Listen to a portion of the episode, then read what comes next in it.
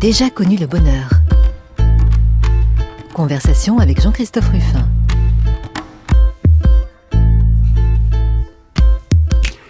Parler du bonheur, c'est évoquer ce qu'il y a peut-être de, meilleur, en tout cas de plus fort et peut-être aussi de plus mystérieux hein, dans un être. Et aujourd'hui, aujourd'hui, nous avons comme invité quelqu'un qui n'a pas forcément la réputation auprès de ses proches, euh, voilà, de quelqu'un qui met en avant son bonheur, mais j'espère quand même qu'il va nous en parler et qu'il va nous expliquer ce qui dans la vie euh, l'a rendu le plus heureux. Vous allez voir, son expérience est si riche que euh, on va trouver des choses passionnantes.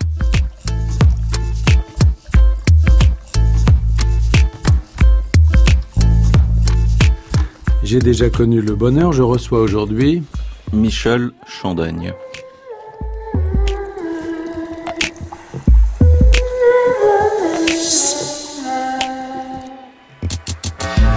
Bonjour Michel Chandaigne. Bonjour. Alors vous êtes un homme réservé, un peu timide, mais actif quand même, très actif, parce que euh, voilà, on va faire le, un petit peu le tour de ce qu'a été euh, votre, votre action, votre vie. J'en dis juste un mot parce que on va voir que tout ça se développe et se déploie de façon assez logique, mais passionné par le monde lusophone d'abord, écrivain, traducteur, éditeur et on va peut-être commencer par ça parce qu'au fond c'était pas prévu au programme pour vous, mais ça a été vraiment une passion, imprimeur. Oui, enfin, j'ai, commencé la typographie un peu par hasard, hein, la typographie au plomb, euh, à la suite d'une rencontre avec un, ouvrier imprimeur qui est devenu euh, patron de son imprimerie, qui s'appelle René Jeanne, qui s'appelle, il est toujours vivant, il a plus de 90 ans, et euh, été saisi dans son atelier par la, la qualité de concentration, la culture et la force de ses gestes et, de ce métier. Comme j'aimais les livres à l'époque et que j'aimais aussi beaucoup euh, faire les choses moi-même, j'aimais beaucoup euh, faire de la menuiserie, tout ce qu'on fait avec les, mains. Je lui ai demandé si, si, on pouvait imprimer comme lui. Et avec un ami de, de classe à l'époque, s'appelle euh, Olivier Verlet, on a décidé d'acheter un peu de matériel et de commencer l'imprimerie avec une petite presse, quelques jeux de plomb. Et formé par René Jeanne, j'ai très vite découvert le, plaisir euh, extraordinaire à faire euh, d'abord une page, ensuite une plaquette, ensuite un, petit livre. Je faisais ça un peu à l'époque comme un hobby. Alors c'était au fond, Michel Chandaigne, l'imprimerie, non pas telle qu'on la connaît aujourd'hui avec les grosses rotatives, mais l'imprimerie de Gutenberg, c'est-à-dire que... Oui, oui, c'est ça. Euh, c'est dans les années 80 et toutes les imprimeries vendaient leur vieux matériel, on pouvait les récupérer pour presque rien, et dans un espace pas énorme, avec peu de choses, mais beaucoup de 5 mètres carrés, votre premier atelier euh, Oui, à la librairie, oui. Le premier était un peu plus grand, 12 mètres, 12, euh, 16 mètres, mais quand je me suis installé rue Tournefort, euh, j'ai mis l'atelier dans l'arrière-boutique. Il y avait moins de 5 mètres carrés, j'ai pu tout faire tenir et travailler euh, dans cette imprimerie jusqu'aux années 98. C'était l'arrière-boutique de la librairie. Et, mais c'était un hobby au début. Euh, je faisais ça parallèlement à des études de, sciences naturelles. Oui, alors vous êtes biologiste. Euh, vous avez oui, fait... j'ai fait des études de biologie. Oui. On va dire, moi, ma première vocation, c'était d'être agronome. Euh, j'avais rencontré René Dumont lors d'une conférence. J'avais trouvé cet homme remarquable, enfin son discours, moi. Et puis j'avais lu ses livres et je crois l'année du bac, je me suis dit, je vais être agronome comme lui, je vais aller en Afrique, je vais sauver des gens, enfin, tout un élan euh, humanitaire qui et, humain qui m'habitait. Puis j'ai raté mes études euh, maths euh, j'ai échoué en route. Mais sur la lancée de cet échec, je me suis inscrit en fac de sciences, j'ai développé l'imprimerie comme hobby, et plus tard, j'ai été finalement professeur de biologie à Lisbonne. Voilà. Voilà. Et l'imprimerie est devenue votre métier. Moi, je voudrais revenir sur cette imprimerie parce que ça me touche beaucoup parce que étant enfant, j'ai, à travers ma mère, connu euh, ce milieu des, des, typographes, notamment des gens qui s'occupaient beaucoup de la création de lettres. De, euh, vous avez connu Raymond Gide, par exemple, qui était un, homme que j'ai aussi rencontré quand j'étais enfant.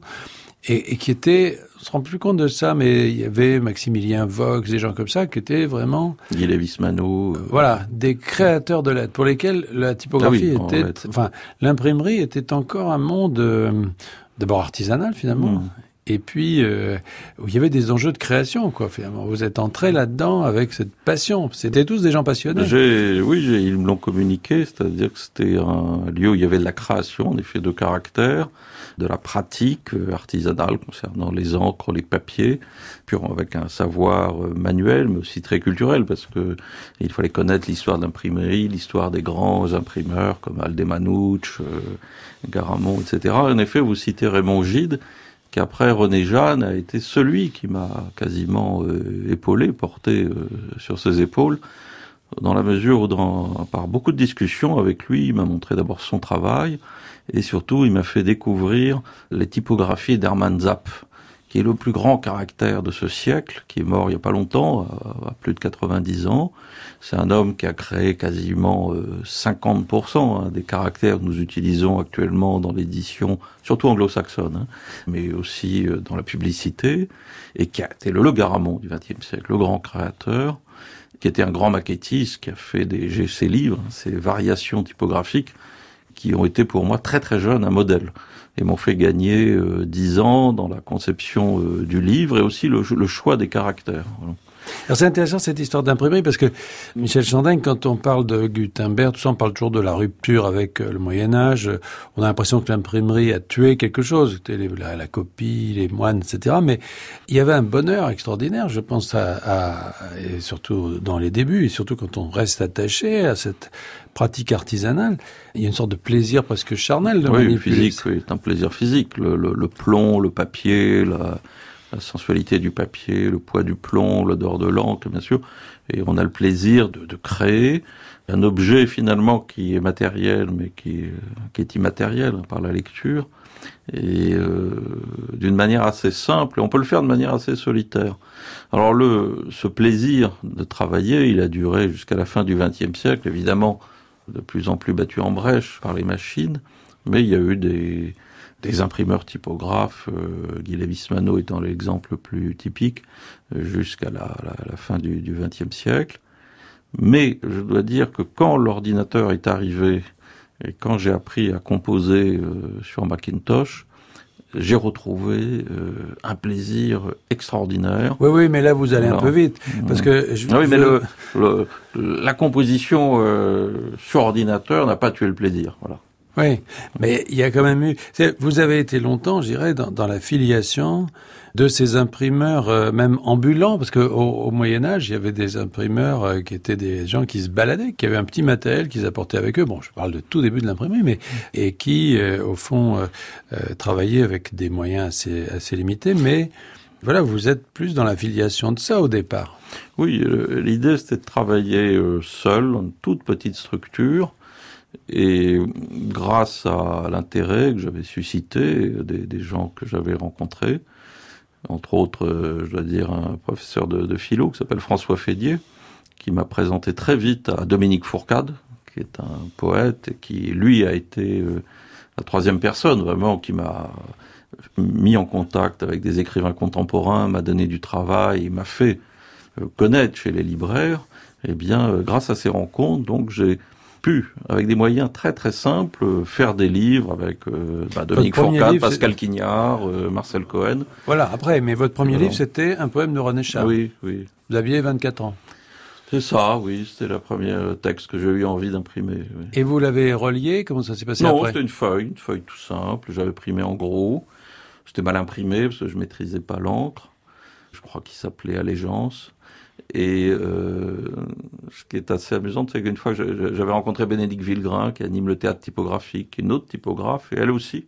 Elle m'a dit beaucoup plus tard que c'était le premier texte qu'elle avait imprimé dans sa vie. Donc c'est un poème magnifique. Hein. Dans les rues de la ville, il y a mon amour. Euh, peu importe où il va, il est mon amour, chacun peut lui parler, etc. C'est le premier texte que j'avais imprimé, mais c'était une feuille, voilà. Donc vous aviez 24 ans, dans votre atelier, en Bourgogne, puisque vous êtes mhm. originaire de Saône-et-Loire. Vous étiez là dans votre petit atelier avec presque rien, enfin presque peu de matériel. puis d'un coup, j'essaie toujours, parce que je me place dans cette perspective du bonheur tout bête, mais finalement, quel effet ça fait d'avoir une feuille comme ça qu'on a fabriquée soi-même? On n'a besoin de rien d'autre. deux ans plus tard, euh, j'ai passé euh, là presque un an en Bourgogne seul, juste pour imprimer, voilà, avant de venir à Paris, d'installer la librairie, etc. C'était je me souviens de l'hiver où je crois que pendant trois mois, je, je travaillais toute la nuit. J'étais le seul, je pense, dans mon village à être réveillé. Et, je ne parlais quasiment à personne pendant trois mois. Et je n'avais besoin de rien d'autre. Et oui, en effet, c'était un long bonheur d'hiver. Et puis tout d'un coup, après ce bonheur d'hiver, le soleil du Portugal.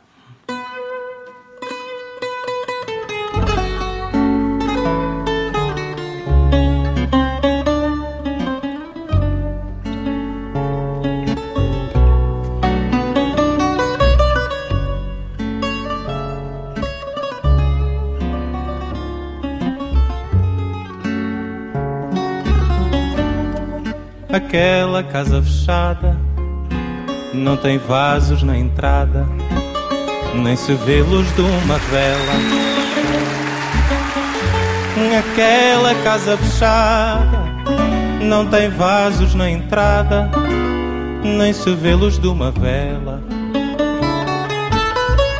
Dizem que a casa está morta, já ninguém lhe bate à porta nem se assoma na janela. Dizem que a casa está morta, já ninguém lhe bate à porta, nem se assoma na janela. Às vezes passam rapazes para mostrar que são capazes, jogam pedras ao telhado. Esse lar que ninguém quer já foi de homem e mulher antes de ser condenado. Esse lar que ninguém quer já foi de homem e mulher antes de ser condenado. Aquela casa fechada onde o sol tinha morada À Casa Fechada. Alors, euh, encore une chose qui nous réunit, Michel Chandeng, c'est l'amour du Portugal et, de la langue portugaise. À Casa Fechada, ça veut dire la maison fermée, et c'était une, une, une, chanson donc d'Antonio Zambujo, qui est un chanteur portugais, un chanteur actuel, hein, avec euh, évidemment cette, influence euh, du, fado, euh, dans un album qui s'appelle Lisboa 22h38, qui est paru en 2013. Alors le Portugal, c'était pas prévu au programme dans votre affaire. Non, c'était un hasard tout à fait incroyable, même parce que je, je bénéficiais de la coopération militaire, hein, donc 25 ans, autrefois, à la place du service. On ah, j'ai connu, ça, j'ai connu ça. Je sais pas où vous êtes allé, mais... Ouais, en Tunisie. En Tunisie, ouais. moi c'était le Portugal, mais j'étais nommé à Barcelone. Et un, mois avant de partir, euh, on m'a dit ah non, non c'est annulé. Alors moi, je, je dis ah bon, euh, j'avais commencé à apprendre l'espagnol et on me dit mais oui, mais il reste euh, Berlin et, Lisbonne. Alors j'ai dit Lisbonne, mais je, je, suis allé voir sur une carte pour voir où c'était. Je n'avais aucune idée de, du Portugal, de la langue portugaise, de la culture, rien. C'était complètement étranger. Alors pour l'anecdote, c'est que on m'a dit que je dois ma nomination à Alain Juppé, mais bah, ça fera, il fera plaisir de le savoir. Je suis, non, enfin, je sais pas. Mais quand je suis allé à Barcelone, on m'a dit que la fille qui m'avait remplacé au dernier moment avait été pistonnée par Alain Juppé ou l'équipe d'Alain Juppé. Ah bon, donc je je sais pas si c'est vrai. mais une je... victime collatérale. Oui, non mais je je sais pas si c'est vrai, mais j'aimerais le croire parce que je trouve ça très joli comme hasard et de lui devoir par contre-coup ce destin. Alors, voilà. Et, donc vous vous êtes retrouvé professeur de biologie au lycée français euh, de Lisbonne. Et vous n'étiez pas suroccupé là-bas, si Non, mais c'était en 1982. Ah oui. C'est-à-dire euh, Lisbonne sortait de la Révolution hein, quelques années après. Lisbonne était extraordinaire, c'est-à-dire que elle était encore telle qu'elle était dans les années 1950 mmh. et sans doute avant-guerre. Et j'ai vu une ville selon mes rêves, c'est-à-dire une ville populaire avec des artisans, des imprimeurs, des petits cafés, où le peuple habitait le, le centre de la ville, avec tous les métiers, des vieux, des jeunes. C'est-à-dire une ville qui évoque le Paris euh, avant-guerre, et j'ai trouvé cette ville d'abord extraordinaire comme ambiance, comme beauté, Et euh, la langue portugaise m'a fasciné parce que je comprenais rien, de Ah bah langue ça. euh, quasiment inaudible, mais je la trouvais d'une beauté déjà magnifique.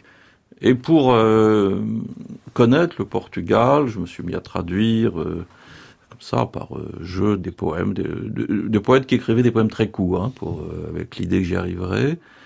Et puis c'est ainsi que de fil en aiguille, je me suis intéressé à la culture portugaise, que j'ignorais tout, comme d'ailleurs la, la plupart de mes compatriotes. Et voilà, c'est que en fait, Michel Chandaigne, quand vous avez commencé à vous intéresser à tout ça, bah, le Portugal, comme vous le dites, sortait de la révolution des œillets. Ils étaient restés un peu en autarcie euh, culturelle pendant des Mmh. années.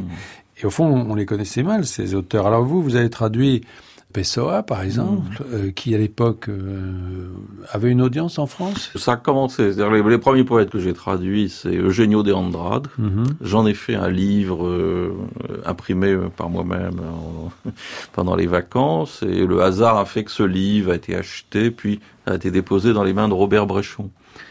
Et deux, trois années plus tard, euh, Bréchon a été chargé de publier l'édition en huit volumes des œuvres de Pessoa chez Bourgois. Et là, grâce à ce livre, il m'a contacté. Mais avant, j'avais traduit Eugenio d'Andrade et quelques poètes portugais, euh, ce que j'ai toujours fait, disons, pendant une, une bonne dizaine d'années, une bonne vingtaine d'années. Ce sont des poètes qui maintenant sont dans les collections euh, Poésie Gallimard, Oui, etc., oui, très oui, connues. tout Mais à l'époque, c'était pas le cas. Ils Pas du tout.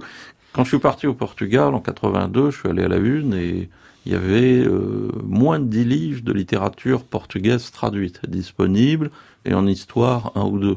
C'est tout. Maintenant, on a 400 livres traduits disponibles et euh, à peu près 200 sur l'histoire du Portugal euh, et des découvertes disponibles. Donc vous voyez le, le saut quantitatif et qualitatif qui s'est opéré depuis euh, 30 ans. À vous- l'époque, c'était euh, le Portugal, c'était une sorte d'Albanie de l'Europe occidentale, c'est-à-dire un pays comme ça, un peu obscur. Les femmes étaient en noir, on savait rien. Les Français connaissaient le Portugal par l'immigration portugaise, donc avec un regard assez condescendant, faut bien le dire. ouais. Et euh, on n'imaginait pas que ce pays euh, avait eu une histoire euh, mondiale au Absolument. 15e, 16e et 17e siècle. Et vous avez donc, euh, beaucoup plus tard, en 2003, publié une anthologie de la poésie euh, contemporaine por- portugaise Oui, qui groupe euh, plus de 30 poètes, en oui, fait. c'est hein. ça, oui. J'avais traduit sept ou huit poètes et il y avait déjà plusieurs poètes portugais chez Gallimard. Et André Velter m'a dit, écoute Michel, euh, depuis qu'on publie des poètes portugais, je reçois des lettres de tous les poètes portugais qui veulent être publiés chez nous sur le thème, et lui y est, donc euh, pourquoi pas moi? Et donc il m'a dit de faire une anthologie. Ce que j'ai fait avec bonheur, parce que la poésie portugaise, après Pessoa jusqu'aux années 80, c'est une des poésies les, plus fortes en Europe, avec des quatre ou cinq grandes voix. Et j'ai fait cette anthologie que j'ai traduit en grande partie. J'ai demandé à Gallimard de la composer, parce que les gens savent plus composer hein, de la poésie. J'ai obtenu gain de cause et c'est paru en 2003. Et c'est vrai que depuis, c'est... je la suis- référence. Je, je, je sais pas si la référence, mais en tout cas, moi, j'ai dit, bon, j'ai fait ce que je, je pouvais pas faire Oui, mieux, une ni somme. plus. Et je me suis arrêté de traduire euh, de la poésie et, et même de m'y intéresser, d'ailleurs. Alors, je reviens au, au, au début, c'est-à-dire que je reviens à, vo- à votre retour de- du Portugal, au début des années 80. Donc, vous traduisez, mais vous composez, c'est-à-dire que l'imprimeur est là. C'est ça que je trouve fascinant chez vous, c'est ce, ce destin, sachant que vous êtes tout à fait moderne, bien entendu, Mm. et, et là, dans le présent, mais c'est quand même un destin du Moyen Âge presque. C'est-à-dire que vous rentrez, vous traduisez des poètes d'un- d'un- d'une culture presque inconnue en France, et vous les composez sur votre petite presse dans vos 5 mètres carrés, en tournant votre presse, et vous fabriquez ces livres vous-même. Euh, très quelques émouvant. livres, hein, quelques livres et des, et des petits livres et, euh, et très peu d'auteurs portugais. Je travaillais plus avec Dominique Fourcade ou quelques autres. Ben, C'est-à-dire que j'ai créé en rentrant, bon j'ai travaillé d'abord un an euh, sur mes presses à la campagne, j'ai pris une librairie rue Tournefort en 1986, je cherchais un atelier à vrai dire, mais je ne retrouvais pas, on m'a proposé cette librairie. J'ai eu l'idée d'en faire une librairie sur Lisbonne, qui est devenue le mois suivant sur le Portugal, puis sur le monde lusophone, tellement le besoin était grand à l'époque. Et dans l'arrière-boutique, je faisais de temps en temps, euh, pas souvent, mais des livres en typographie euh, manuelle, oui, oui. Alors là, j'étais libraire euh, et imprimeur, voilà. Et puis je gagnais ma vie, parfois en faisant des traductions, des livres pour autrement aussi, j'en ai fait trois ou quatre. Alors la chose étonnante, c'est que au fond, vous avez commencé par euh, tout petit bout, si je puis dire, de la lorgnette portugaise, c'est-à-dire mmh. Lisbonne, ses poètes, assez confidentiels, et puis, et puis, vous avez découvert que, au fond, le, le Portugal avait eu un destin mondial. Do vale à montanha, da montanha ao monte, cavalo de sombra, cavaleiro monge, por casas, por prados, por quinta e por fonte, caminhais aliado.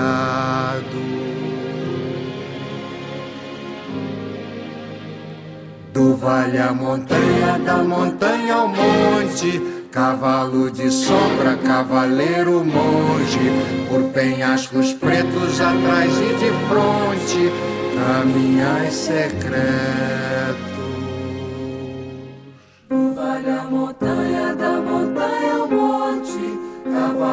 Sombra, cavaleiro monge, por planos desertos sem ter horizontes, caminhais vale a montanha, da montanha ao monte, cavalo de sombra, cavaleiro monge, por índios caminhos, por rios sem ponte, caminhai sozinhos.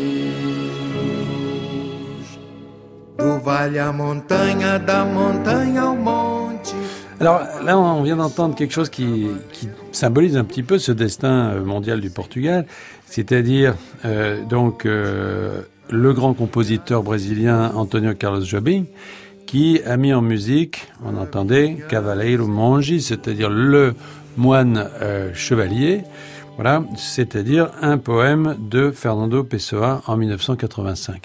Alors, vous avez fait un peu ce parcours au fond, Michel Chandin, c'est-à-dire que tout à coup, vous avez traversé l'Atlantique, bien sûr, mais enfin, on peut dire le monde, parce que le Portugal, c'est le monde. C'est Goa, c'est l'Angola, c'est le Brésil, etc. En tout cas, au XVIe siècle, c'était le monde.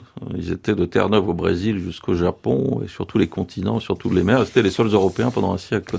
Et c'est ça qui a été euh, fascinant. Euh, mais justement, en travaillant Pessoa, j'ai accompagné l'équipe euh, bourgois de traducteurs de Pessoa entre autres euh, Patrick Quillier, qui était le, qui est devenu un des grands Pessoins euh, français, directeur de la Pléiade Pessoa aujourd'hui, et en traduisant Message, qui est un, une série de poèmes avec un, il fallait une culture historique importante. Ben, j'ai dû lire des textes sur l'histoire des découvertes, l'histoire du Portugal.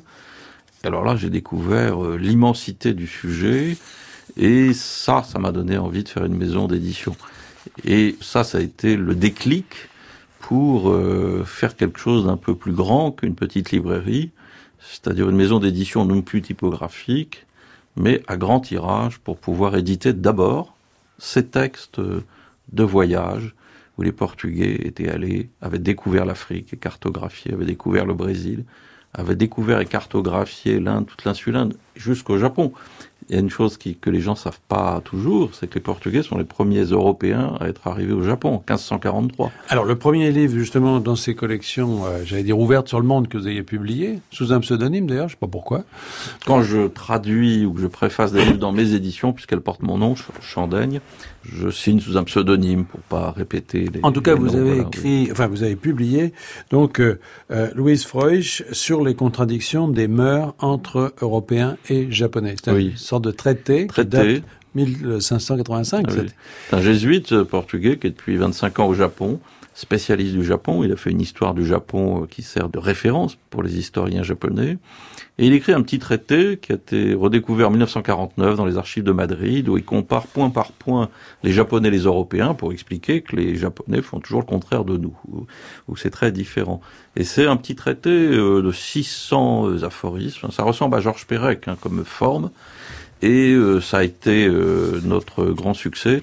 D'autant plus que quand on l'a réédité en poche, Lévi-Strauss nous a offert une préface, Claude Lévi-Strauss, et euh, bah, ce livre, nous le, c'est notre peut-être le, livre que nous avons le plus vendu. On continue à le vendre. Euh, c'est le livre préféré des libraires. Ils le mettent en tas, ça part euh, tout de suite. Et c'est un livre tout simplement extraordinaire, de modernité, de beauté et de force. Alors, ce qu'il faut dire, c'est que comme on ne contrarie pas sa nature, Michel Chandaigne, tout en ayant ce parcours intellectuel, vous avez continué à soigner de manière absolument extraordinaire l'édition de ces livres. C'est-à-dire que euh, même quand vous êtes mis au Macintosh, là, euh, ça ne vous a pas empêché de garder le goût de la page euh, bien composée, de la belle reliure, etc. Vos livres sont magnifiques. Les livres des éditions Chandling, c'est toujours des petites œuvres d'art. hein. C'est ce que nous essayons, parce que à partir de 92, je ne suis plus seul. Vous êtes associé avec euh, Euh, je retrouve une Anna ancienne Lima. Anna Lima, qui est une ancienne élève du lycée français que j'ai connue là-bas, qui est un tout petit peu plus jeune que moi. Et euh, elle avait un parcours euh, un peu atypique dans la, une école d'économie, de, mais elle était passionnée d'histoire.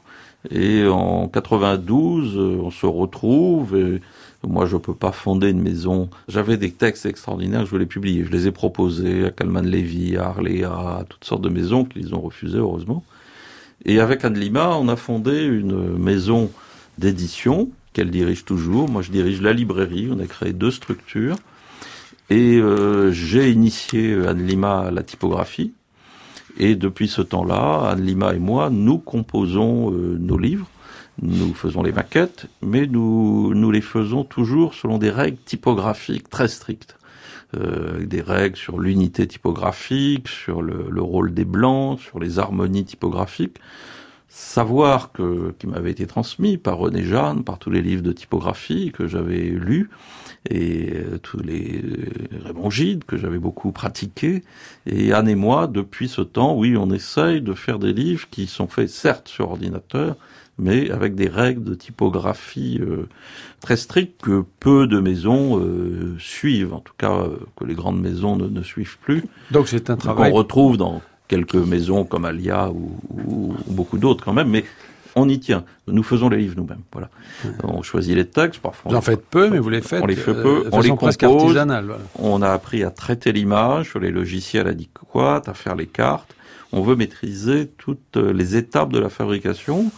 Et je dois dire que sur le devant le, le Macintosh, j'ai le même plaisir en composant, le même bonheur, puisqu'on y est, c'est un, bonheur, oui, que de, de composer, que j'avais La presse à faisant- bras, ça vous la manque presse- pas Non, pas du tout. Et la presse à bras, autant euh, il y, a, il y a un problème. La presse à bras, c'est qu'on met euh, quasiment un mois à faire un petit livre. Et quand on est jeune, euh, bon, euh, ça va, on a tout le temps devant soi. Tandis que maintenant, je sais que, je, le, temps qui reste n'est plus infini. Ouais, mais vous voyez plus le côté physique, disons. Oui, mais bon, c'est pas ça qui fournit le, le plus de plaisir. C'est vraiment la conception du livre, puis le côté physique, on l'a. Quand vous tirez une épreuve et que vous travaillez sur papier, vous gardez euh, ce contact. Maintenant, euh, on arrive à faire des livres très grands, euh, en, en un mois, deux mois, trois mois, cinq mois pour le gros Magellan, mais voilà. Si j'avais continué sur la presse à bras, d'abord j'étais limité dans mes choix et euh, j'aurais pu faire que quelques petits livres. Tandis que là, euh, Anne et moi, nous arrivons à faire 10 à 12 livres par an, euh, entièrement composés, maîtrisés par nous-mêmes. Et c'est vrai que c'est notre, Anne ne dirait pas le contraire, ça reste le- les grands moments de plaisir de l'édition. Je veux dire, le soir, il y a des gens qui préfèrent regarder du foot ou du, mais moi je me mets devant mon clavier et je compose euh, le livre, un peu tout à fait comme un musicien euh, joue, euh, maîtrise ses gammes le soir et Ah, mais ça se sent, parce que pour le lecteur, toucher vos livres, les voir, les feuilleter, c'est être en contact avec quelque chose qui est à la fois un objet moderne, un objet contemporain, récent, on le voit, et en même temps, euh, dire qui se situe dans la continuité de toute l'histoire euh, Mm. de l'imprimerie.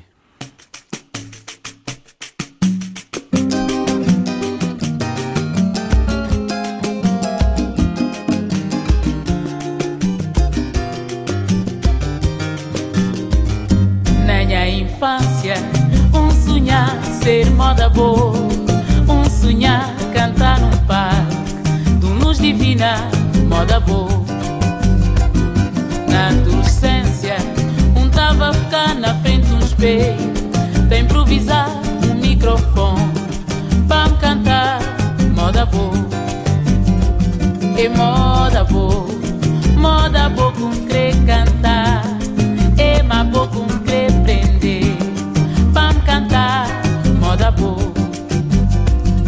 Na minha vivência, já me gente, já me conchei muito. Da realização em dúvida Canta capete, canta minha terra minha vivência, querer partilhar-me a toda minha gente, partilhar-me a mundo inteiro. História de um povo, história de uma vida. É moda boa, moda boa com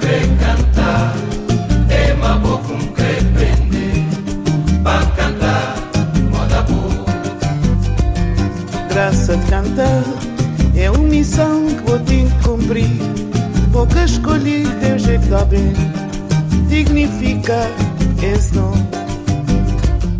Essa minha vivência, querer partilhar-me a toda minha gente, partilhar-me a mundo inteiro. História de um povo, história de uma vida. É moda boa, moda boa com que cantar, é uma boa com que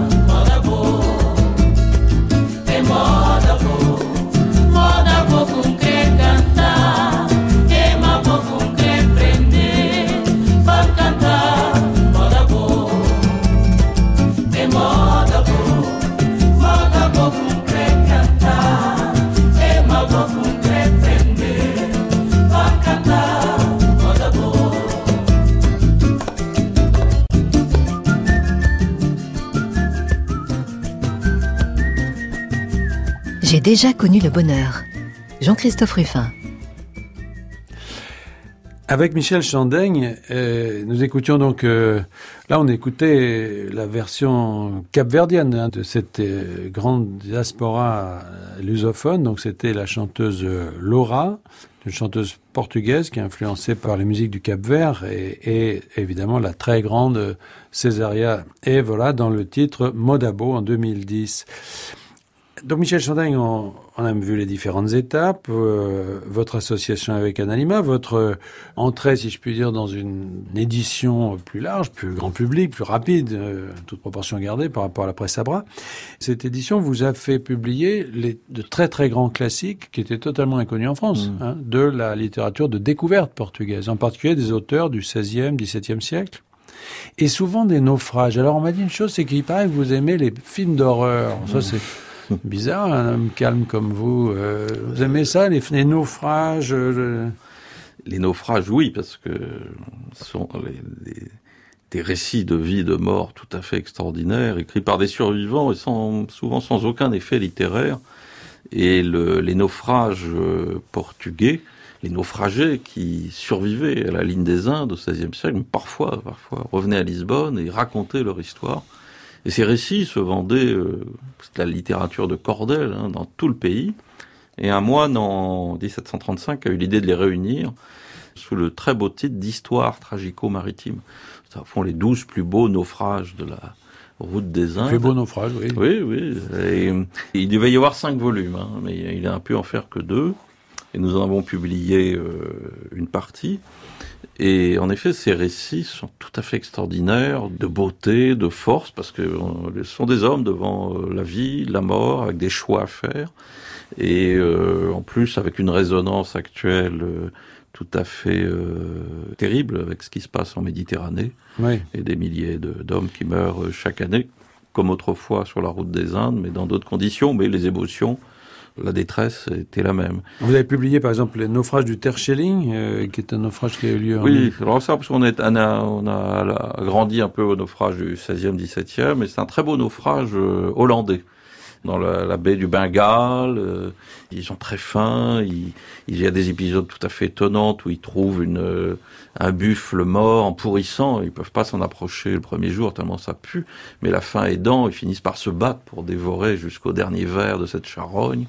Un peu plus tard, ils rencontrent une femme perdue, naufragée, une, une bengalaise, euh, et ils discutent pour savoir s'ils vont la manger ou non. Il y a toute une discussion, et bon, il y a des protestants, et ils décident finalement qu'ils vont pas la manger parce que ça serait un péché et qu'elle est trop maigre, et que ça serait un gros gros péché pour, pas assez de chair, etc. Et puis euh, les expéditions de euh, Willem euh, Barents. Alors, Ah oui, ça c'était une belle rencontre. J'étais tombé sur les, les- des illustrations tout à fait étonnantes de glace, d'ours.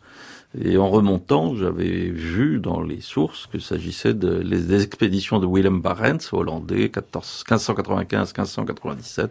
Il découvre le Spitzberg et avec 13 hommes, ils vont euh, en nord de la Nouvelle-Zambie connaître le premier hivernage de l'histoire dans les glaces, tout un hivernage. Et c'était magnifiquement illustré. Donc, avec une amie euh, hollandaise, on a traduit, j'ai préfacé, je me suis passionné pour ce récit. Et ça a été un de nos grands succès hein, de, de l'édition, euh, Prisonnier des glaces. Et on va le ressortir en poche hein, d'ici euh, trois mois. Et euh, ce texte, tout à fait fabuleux, sur le, le froid, la peur, écrit sans effet, euh, avec des, des gravures qui, pour la première fois, représentaient la banquise, les icebergs, de manière très très graphique. Parce que c'est au XVIe siècle, c'est à la fin du 16e, XVIe siècle. oui, oui, oui. Mais avec, m'a donné envie d'aller au Spitzberg. J'y suis allé. Vous savez que j'aime la marche à pied. Et avec un ami, on a marché au Spitzberg. J'y suis retourné en bateau. Puis finalement, ces années, euh, depuis quelques temps, je fais des conférences au Spitzberg, mais là sur des bateaux de croisière. Et ça, ce livre m'a donné la passion pour le Grand Nord et les expéditions du Grand Nord. euh, Alors le Grand Nord, mais Michel Chardin, vous avez aussi, je dirais presque surtout, euh, consacré une somme considérable à quelqu'un qui a plutôt exploré le Sud, lui, euh, c'est-à-dire Magellan. oui. Vous êtes passionné pour Magalhães, comme on dit en Oui. portugais, Magellan, et vous, lui avez publié, vous avez publié une véritable somme. hein. Les voyages de Magellan, c'était votre grande œuvre. Oui, ça c'est vraiment le livre de ma vie, je pense. Donc avec Anne Lima, on dirige cette collection de voyages qui compte 50 récits de voyages de cette époque, 15e, 16e, 17e siècle. Évidemment, on avait fait l'intégrale de Vasco de Gama et on savait qu'on allait faire l'intégrale des sources sur Magellan. Et je m'y suis mis en 2002 et on a constitué une équipe avec une hispaniste, Jocelyne Hamon, et le grand historien portugais, Luis Philippe Thomas, puis pas mal de personnes autour. Et notre grande surprise, c'était de voir que personne n'avait fait un livre rassemblant toutes les sources directes. Il y en a euh, 24, plus deux chroniques qui sont euh, d'après des témoins directs. Et nous l'avons fait. Et la deuxième grande surprise, c'était que personne n'avait pensé à confronter toutes ces sources. Et ce faisant, nous avons découvert énormément de nouveautés sur ce voyage, euh, des choses très très importantes, comme sur la traversée du Pacifique, dont Magellan avait une très bonne idée des dimensions, où il y a eu que 9 morts et non pas 19, et que c'est la traversée la moins mortifère. On explique pourquoi. Il s'était approvisionné en céleri antiscorbutique dans le détroit. Et on explique aussi qu'il y a eu 91 survivants et non pas 18, comme euh, beaucoup de gens le disent. Donc on a fait ce livre qui est devenu la référence mondiale, un peu à notre insu, parce que c'est vrai qu'au début je pensais pas, je pensais que le travail avait été fait. Et puis non. Et euh, on, vient de sortir une édition de poche avec juste le récit principal, le récit d'Antonio Pigafetta, qui est un des plus beaux récits de voyage, avec un appareil euh, de préface et de notes qui synthétise et de cartes toutes les avancées de cette édition. Et en effet, euh, après ce livre, euh, voilà, je peux mourir. Là, ça va, je pourrais Oui, pas faire mieux. oui. euh, ne vous pressez pas. En tout cas, je voudrais dire, Michel Chandaigne, que sous votre nom, puisque ce sont les éditions Chandaigne, euh, vous publiez effectivement ces Magellan avec euh, ces, ces- tous ces différents récits, mais bien d'autres choses, puisque vous avez d'autres collections, des collections de grand format, des collections illustrées, euh, des collections pour les enfants, dans lesquelles vous publiez aussi des auteurs contemporains. Mm. Vous publiez des auteurs euh, d'autres origines d'ailleurs que portugais. Hein. Euh, Vous avez construit finalement aujourd'hui une maison d'édition qui d'ailleurs maintenant fait partie d'un ensemble euh, à place des éditeurs, non? Ah oui, des éditeurs associés, voilà. oui. D'ailleurs, on s'est associé avec d'autres éditeurs pour reprendre la librairie euh, Corti, qui est fermée. Mais bon, c'est. Vous n'aimez pas trop qu'on dise que vous êtes associé, vous restez ah, indépendant quand même. Oui, oui, on est complètement indépendant, mais disons que c'est l'association des éditeurs associés dont nous faisons partie, avec Esperluette, Quicanquois et euh, Point de Suspension, qui, qui, ont repris la, la librairie euh, Corti pour en faire une librairie de l'édition indépendante, d'édition rare, des, des livres qu'on trouve pas ailleurs. Mais euh, avec Anne Lima, dès le début, on avait dit qu'on ferait une, librairie, une maison d'édition généraliste, mais sur le monde lusophone comme le monde lusophone, c'est le monde entier, finalement, historiquement, mais même encore aujourd'hui. On a une collection de voyages, on a une collection sur l'histoire des religions dans la péninsule ibérique, mais aussi euh, dans la diaspora euh, portugaise dans le monde. Hein, c'est péninsule, avec euh, l'histoire des juifs portugais, la fable de la mémoire, le livre de Lucien Falensi sur la bataille d'El. On a des collections pour enfants, que dirige Anne Lima, seule, ça je m'en occupe pas, ainsi que la collection Péninsule, c'est aussi elle qui s'en occupe, et des collections littéraires euh, et d'art euh, très importantes. On a fait, je pense, en 25 ans, plus de 200 livres sur les pays de langue portugaise.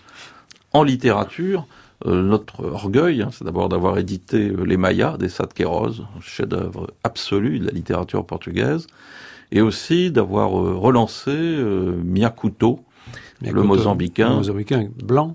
Blanc, euh, qui est un homme, qui s'appelle Mia, et qui est pour moi peut-être l'écrivain de langue portugaise le plus passionnant à l'heure actuelle. Et on a publié euh, dix livres de Miakoto, dont un petit texte qui s'appelle Tombe, tombe au fond de l'eau, qui est son chef-d'œuvre absolu. Et puis, je dis, une dizaine d'autres. Alors, du côté brésilien, je sais que ça vous touche, le Brésil. On a publié Guimarães Rosa, ah oui. Graciliano Ramouche, euh, Drummond et Andrade, et puis euh, d'autres textes.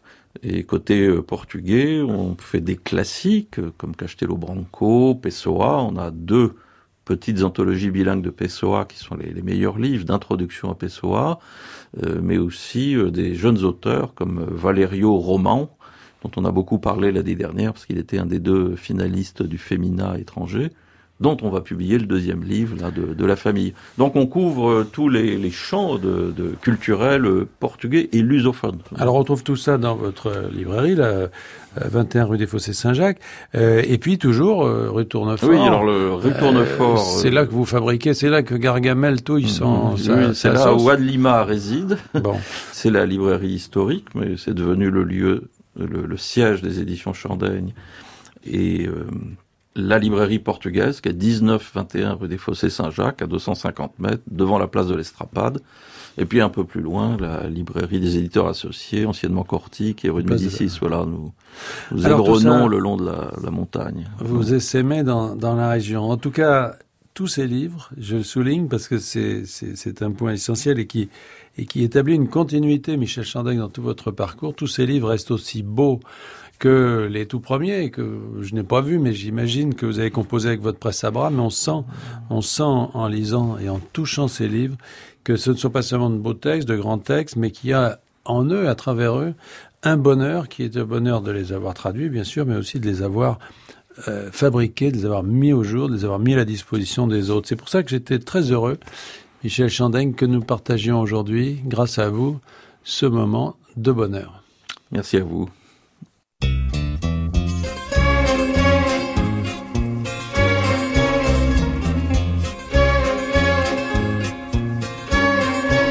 No castelo ponho um cotovelo Em alfama descanso o olhar E assim desfaço no velo